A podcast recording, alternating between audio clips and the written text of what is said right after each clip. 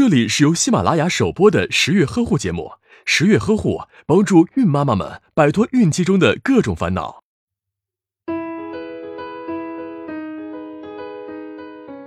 宫外孕的意思一望即知，即受精卵在子宫外着床并成长发育，学名异位妊娠，发病率约为百分之一，是造成孕产妇死亡的主要原因。那么，宫外孕时受精卵不老老实实待在子宫里，会跑去哪里呢？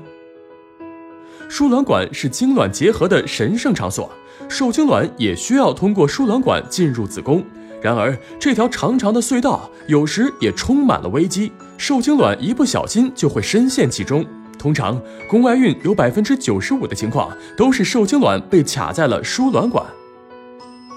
输卵管主要有三处机关：输卵管壶腹部，在输卵管发生的妊娠中，有百分之八十的情况都是受精卵没能逃过它的魔掌。通过了壶腹部也不能掉以轻心，还有百分之十二的受精卵会在峡部这里失败，而输卵管间质部就不那么凶险了，只有那不幸的百分之八的受精卵会再次沦陷。除了输卵管，宫外孕还可能发生在卵巢、宫颈和腹腔，这几种情况中，发生在腹腔的比较常见，原因是受精卵跑去了盆腔或者肠道，这些受精卵是可以发育长大的。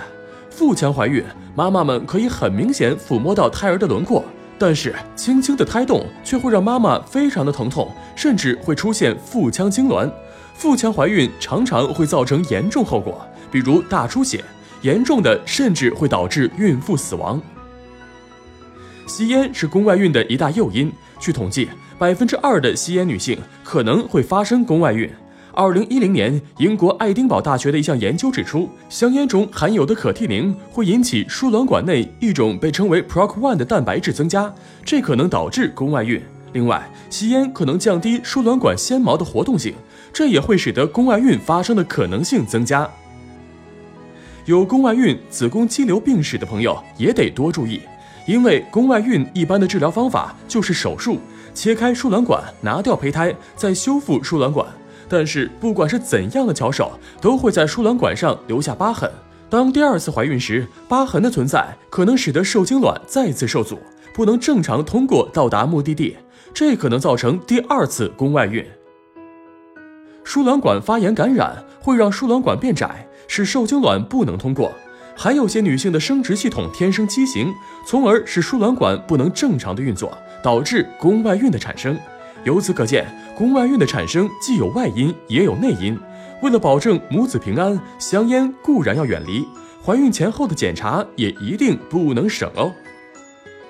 那么，如何正确预防宫外孕呢？首先要选择双方心情和身体状况俱佳的时机怀孕，如暂不考虑做母亲，就要做好避孕。良好的避孕从根本上杜绝了宫外孕的发生。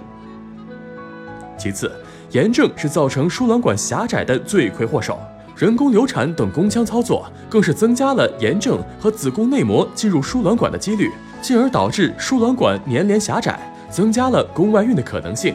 子宫肌瘤、子宫内膜异位症等生殖系统疾病也都可能改变输卵管的形态和功能，及时治疗这些疾病都可以减少宫外孕的发生。然后，如果曾经有过一次宫外孕，那么再次出现宫外孕的可能性，足以摧毁女人做母亲的信心。一个健康宝宝的诱惑，当然值得女人为此铤而走险。但科学也为女人提供了更多帮助，比如可以选择体外受孕，精子和卵子在体外顺利成亲之后，受精卵可以被送回到母体的子宫安全孕育。再次注意经期、产期和产褥期的卫生，防止生殖系统的感染。如果已经发病，应该及时去医院输液输血，同时立即做剖腹探查手术。